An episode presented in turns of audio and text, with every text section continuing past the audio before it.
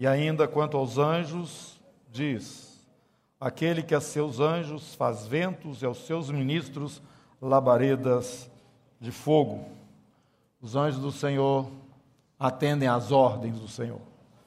Tem alguns aí que estão dizendo que nós podemos dar ordem aos anjos, eu não encontro isso na Bíblia, pelo menos até hoje.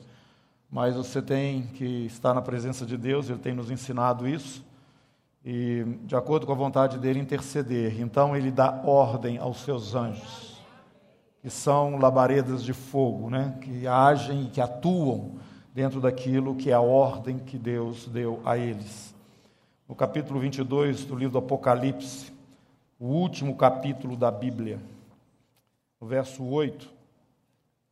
Eu, João, sou quem ouviu e viu estas coisas, e quando as ouvi e vi, prostrei-me ante os pés do anjo que me mostrou estas coisas para adorá-lo. Então ele, ele me disse: Vê, não faças isso. Eu sou conservo. Servo junto com você, né? Conservo teu, dos teus irmãos, os profetas e dos que guardam a palavra deste livro. Adora a Deus. Nós viemos aqui hoje para.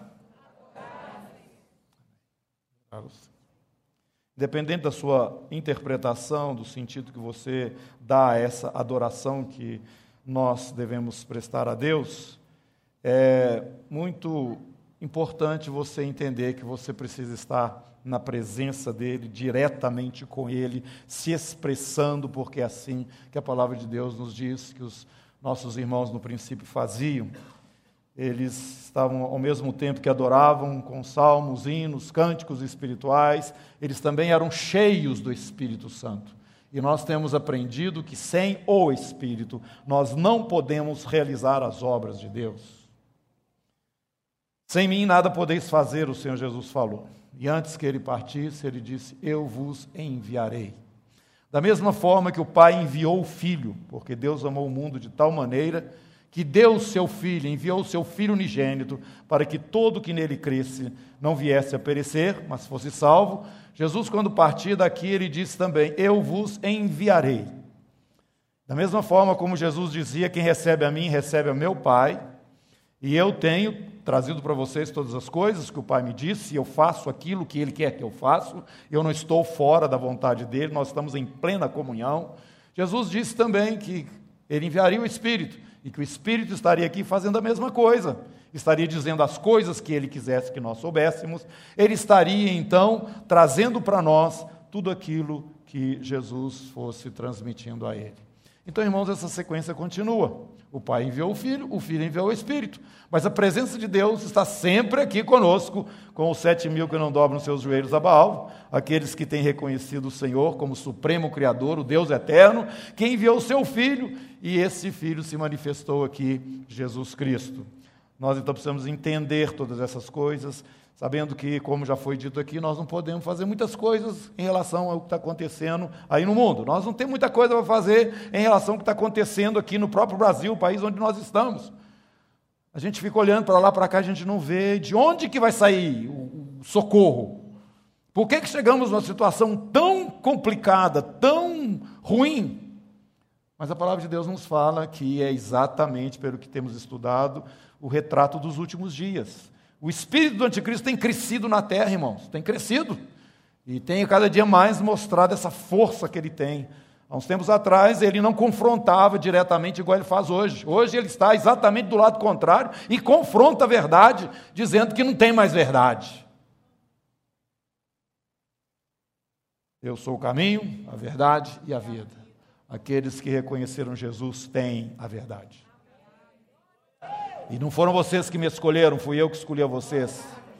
Se Deus não tivesse mostrado essa graça para conosco, hoje nós estaríamos aí cegos, fazendo bobagem também, e defendendo pensamentos esdrúxulos, sem padrão, como está acontecendo no mundo, simplesmente sendo conduzidos numa tendência, que é o que está acontecendo aí.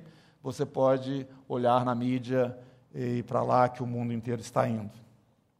Mas eu quero chamar a sua atenção mais uma vez, meus irmãos, porque Jesus falou: vai chegar o momento em que vocês serão odiados por causa do meu nome. Cada dia se aproxima mais desta situação, onde nós seremos identificados como aqueles que seguem a Jesus.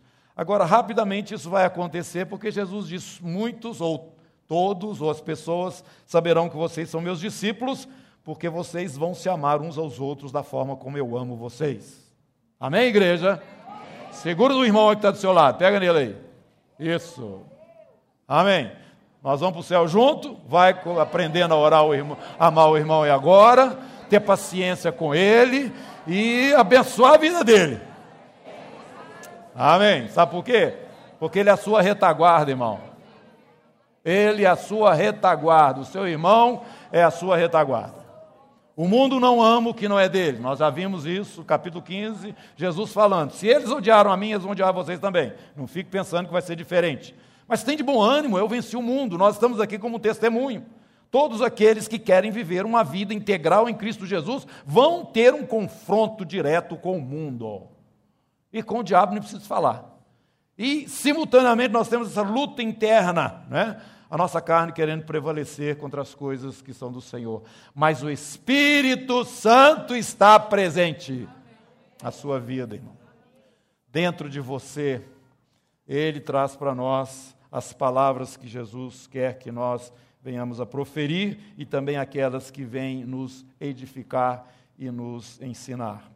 João capítulo 10.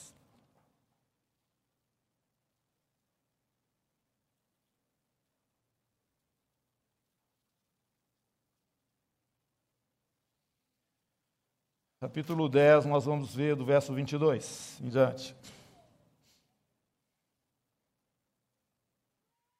Celebrava-se em Jerusalém a festa da dedicação, era inverno.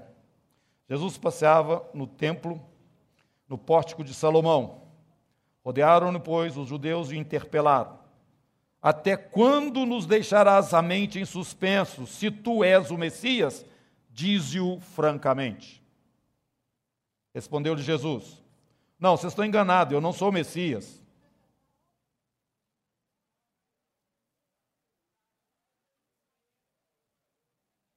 Eu já falei para vocês.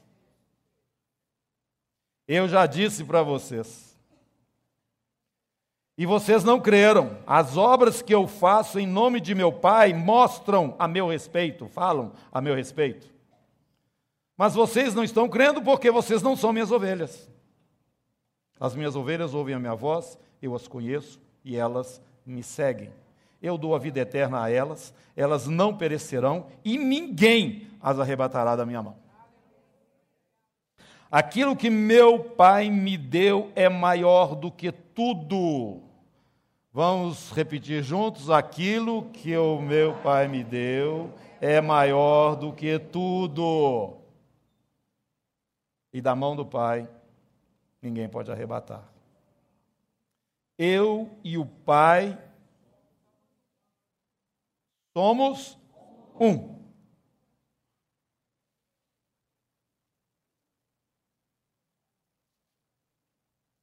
Novamente pegaram os judeus em pedras para lhe atirar.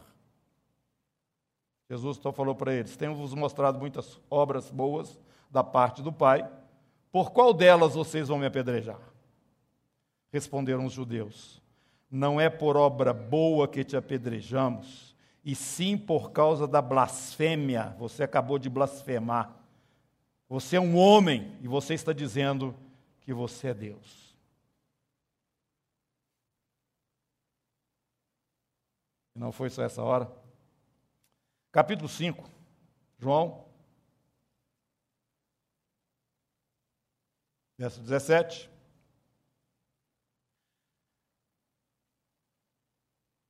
Meu pai trabalha até agora e eu trabalho também.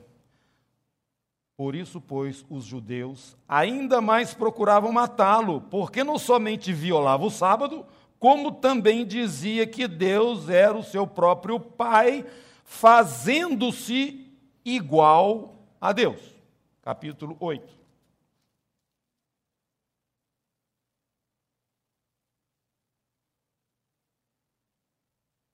Verso 56.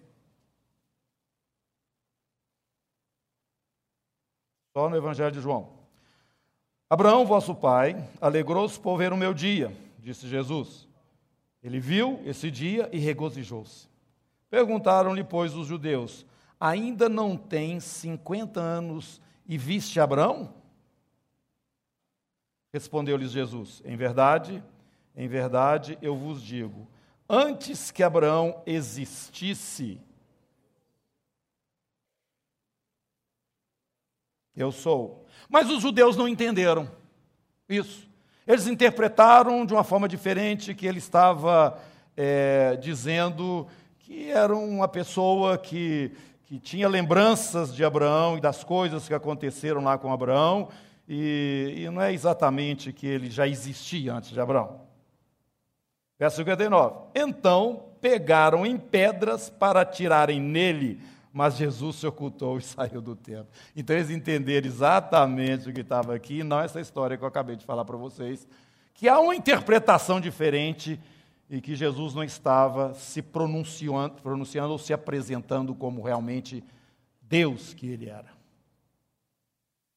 É muito importante, irmãos. Capítulo agora 23 do Evangelho de Mateus, primeiro evangelho aí do Novo Testamento, primeiro livro do Novo Testamento, capítulo 23.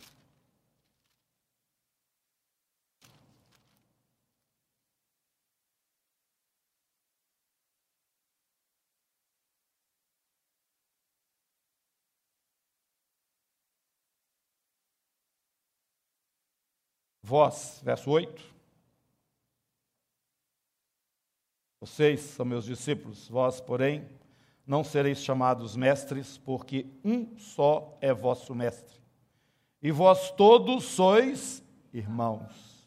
A ninguém sobre a terra chameis vosso pai, porque um só é vosso pai, aquele que está nos céus.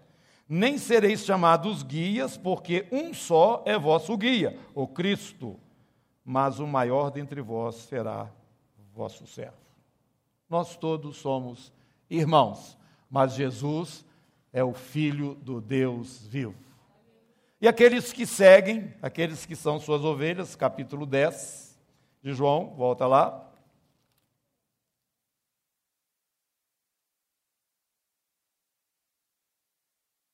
Vão entendendo exatamente a sua própria posição entendendo Jesus como Senhor e nós como irmãos, família sua.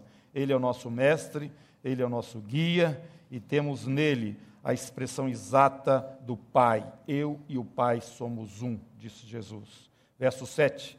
Jesus, pois, capítulo 10, afirmou de novo: Em verdade, em verdade vos digo, eu sou a porta das ovelhas. Todos quantos vieram antes de mim são ladrões e salteadores, mas as ovelhas não lhe deram ouvido. Eu sou a porta, se alguém entrar por mim será salvo, entrará, sairá e achará pastagem. O ladrão vem somente para roubar, matar e destruir. Eu vim para que tenham vida e a tenham em abundância. Eu sou o bom pastor. O bom pastor dá a sua vida pelas ovelhas. O mercenário que não é pastor, a quem não pertence as ovelhas, vê vir o lobo, o perigo, e ele abandona as ovelhas e foge. Então o lobo as arrebata e dispersa. O mercenário foge porque é mercenário, ele está ali é pelo dinheiro, né? E não tem cuidado com as ovelhas. Eu, novamente Jesus diz, sou o bom pastor. Conheço as minhas ovelhas, elas me conhecem a mim. Assim como o Pai me conhece a mim e eu conheço o Pai, dou eu e dou a minha vida pelas ovelhas. Ainda tenho outras ovelhas. Ainda tenho outras ovelhas. Essa pessoa que se manifestou entre nós, o Verbo se fez carne, habitou entre nós, e o Verbo era Deus, né? Esse Jesus que se apresenta e assume quem ele é diante da sua própria nação e daqueles que diziam que estava aguardando a sua própria pessoa, mas não o reconheceram e não o aceitaram. Ele diz que tem as suas ovelhas, e ele toma conta delas, as suas ovelhas ouvem a sua, a sua voz. É o que nós vimos aqui no próprio capítulo 10. Mas ele está dizendo para esses discípulos o seguinte: eu tenho outras ovelhas, eu tenho mais ovelhas. E aí que entra a sua história e a minha história. Ainda tem outras ovelhas, não deste aprisco Israel, né? E a mim me convém conduzi-las, elas ouvirão a minha voz, então haverá um rebanho e um pastor. Por isso o Pai me ama, porque eu dou a minha vida para reassumir. Ninguém a tira de mim, pelo contrário, eu espontaneamente a dou. Tenho autoridade para entregar e também para reavê-la. Este mandato recebi de meu Pai. Glória a Deus, aleluia. Jesus é o Senhor. Ele é o Filho do Deus vivo, ele é a manifestação clara do próprio Deus diante dos nossos olhos, sabendo que Deus, o Pai, é Espírito, importa que os seus adoradores o adorem Espírito em verdade, mas ele teve a sua manifestação física entre nós, Jesus Cristo, homem, Deus. E se entregou ali para que os seus pecados fossem tirados, porque ele, puro como era, um cordeiro sem defeito, foi oferecido nem mesmo o Pai o tirou da cruz. Deus meu, Deus meu, porque me desamparaste. Ele pagou ali o seu preço, o meu preço, o preço do nosso pecado, para que nós fôssemos feitos, então, família de Deus. Ovelhas suas, que ouvem a sua voz, que são dirigidos pelo seu Espírito, porque estamos agora sendo conduzidos, como já falamos, pelo Espírito Santo de Deus. Mas, irmãos, é, a minha é, intenção aqui nesse momento é te dar esse entendimento que nós somos uma família, que Jesus realmente é o Senhor, Ele é o Filho do Deus vivo, Ele é Deus encarnado entre nós. Não deixe, hora nenhuma, essa verdade fugir da sua, da sua vida, porque um Jesus que não é Filho de Deus, Ele não tem poder para perdoar os seus pecados, Ele não tem poder para salvar você. 1 João capítulo 2, versículo 22 e 23, já mencionamos aqui mas quero enfatizar. Vai lá para o finalzinho da Bíblia, um pouquinho antes do Apocalipse. 1 João, capítulo 2, versículo 22 e 23.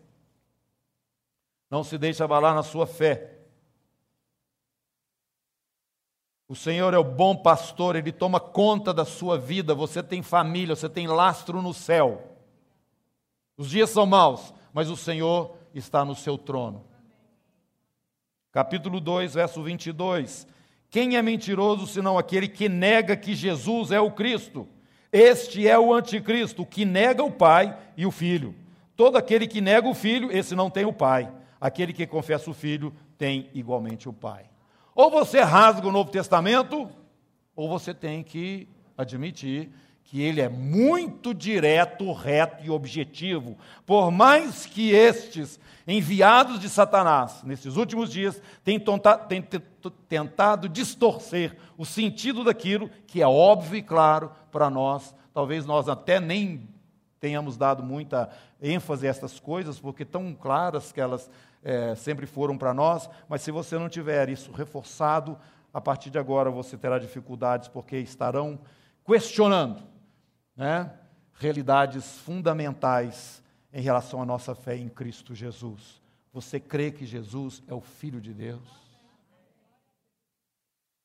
Só esse Jesus, Filho de Deus, que pode perdoar os seus pecados.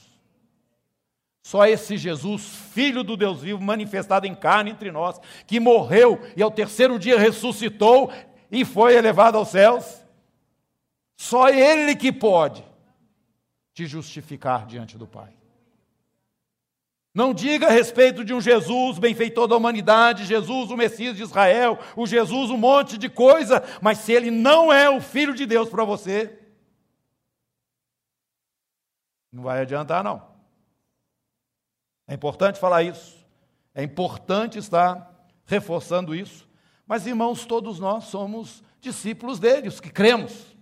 E muitas vezes nós começamos a ter um entendimento um pouco diferenciado, achando que existe um clã especial no meio da igreja. Não. É o Senhor Jesus que é o cabeça e nós somos o quê? Irmãos, na mira do Senhor.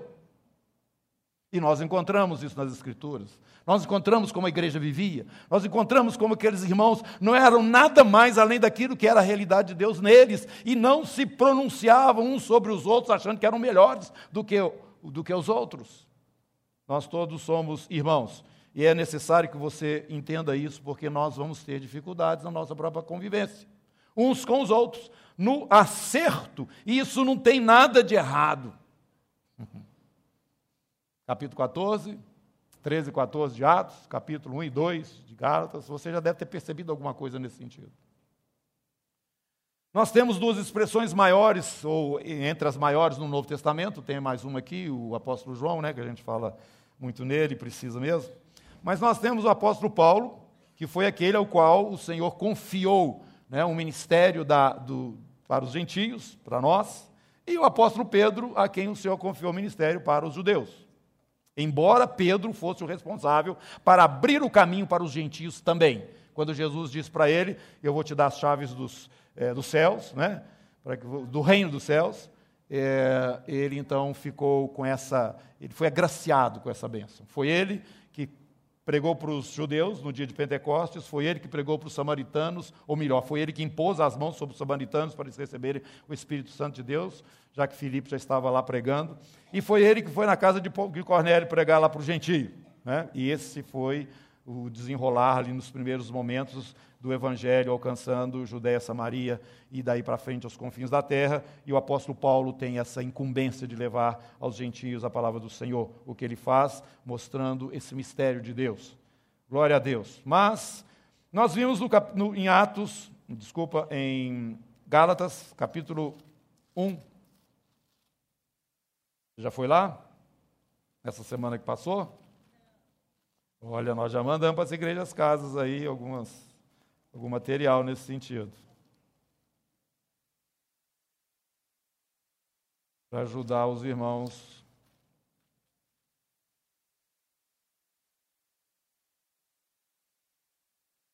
Eu falei capítulo 1 é capítulo 2.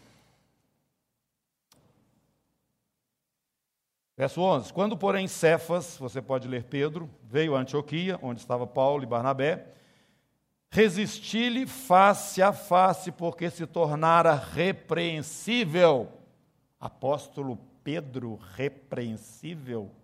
Desculpe se tem algum católico aqui, mas deve ser um absurdo. O primeiro Papa, né? Sendo repreendido, se é que. Né? Mas foi isso que aconteceu. Paulo chegou junto para Pedro, Pedro que andou com Jesus, Pedro que andou em cima da água, Pedro que não preciso falar muita coisa, não, né? O apóstolo chegou para ele e falou assim: Pedro, você está errado, Pedro. Você está fazendo alguma coisa que é repreensível, e eu vou falar isso mesmo aqui na frente dos irmãos. Nós somos irmãos, nós temos um cabeça. Nós resolvemos as nossas coisas na presença dele. Mas vai acontecer isso, irmão, nós somos todos repreensíveis. Ou se acha que você não é? Então vai chegar um apóstolo Paulo, um apóstolo Pedro, ou um que não é apóstolo, e vai chegar para você talvez em algum momento e falar, ô irmão, o que, que é isso? A palavra de Deus fala que nós não devemos levar o pecado do irmão, não.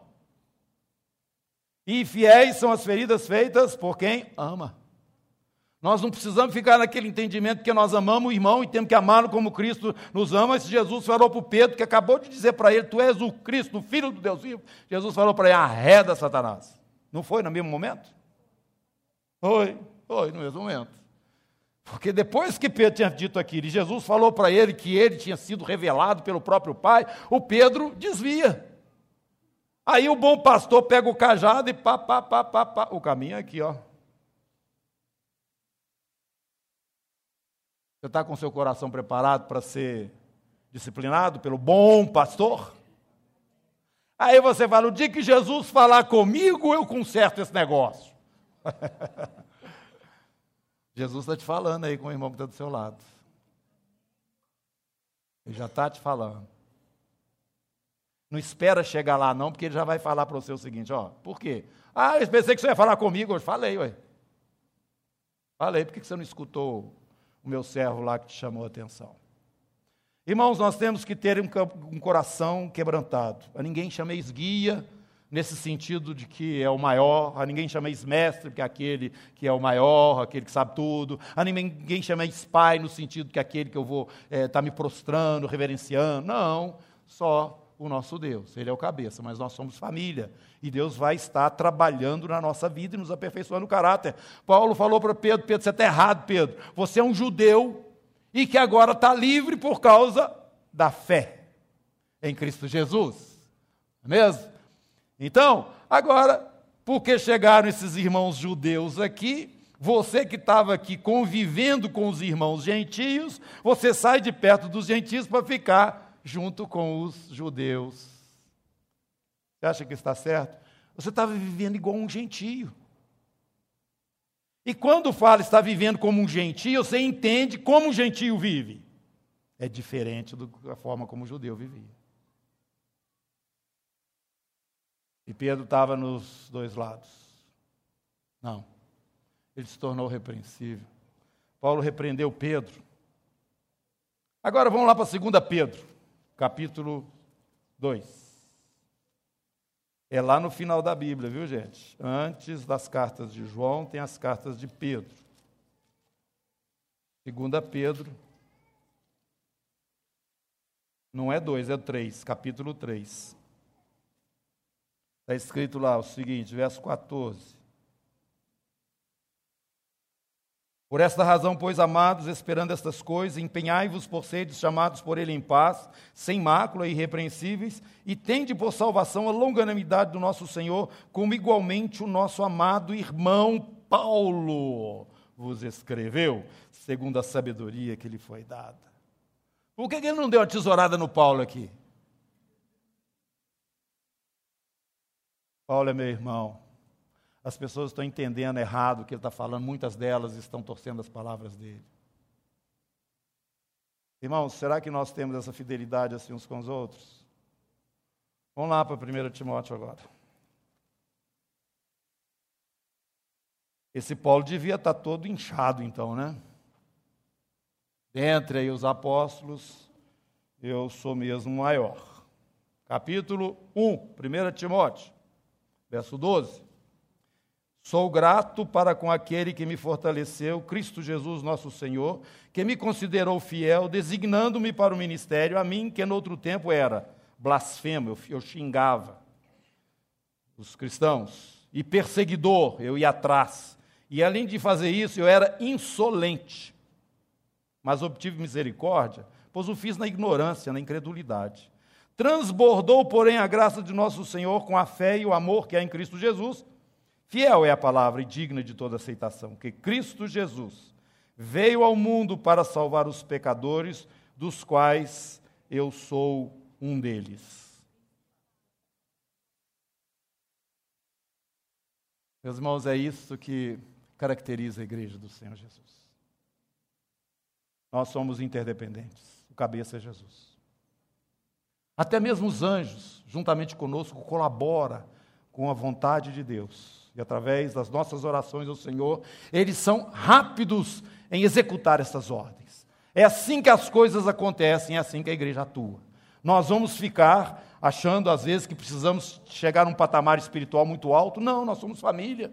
Nós precisamos é concordar com a vontade do Senhor e aceitarmos ser repreendidos, tratados pelo pastor, enquanto nós estamos caminhando aqui, e este Espírito Santo vai, vai é, embelezando a noiva. Embelezando a noiva. Até aquele momento que o Senhor há de nos arrebatar, porque o serviço está completo. Então eu queria dizer a você que você tem um pastor, que é Jesus, é o próprio Deus que te escolheu, e que você tem o Espírito dele aí, você que já o recebeu na sua vida, e você não pode titubear em relação ao fundamento dessa fé que você tem no Senhor, embora as coisas possam estar mostrando de uma forma diferente. A experiência que você tem em Cristo Jesus vai fazer com que você saiba o que é a voz do seu pastor e o que não é a voz do seu pastor. Aquele que está de pé, pensa estar de pé, veja que não caia. São dias maus, a igreja precisa ver isso e nos permitir sermos trabalhados na convivência mútua de família que nós somos, para que o Espírito de Deus possa nos levar àquela posição que Ele deseja, para a glória e honra do nosso Senhor e Salvador Jesus. Amém?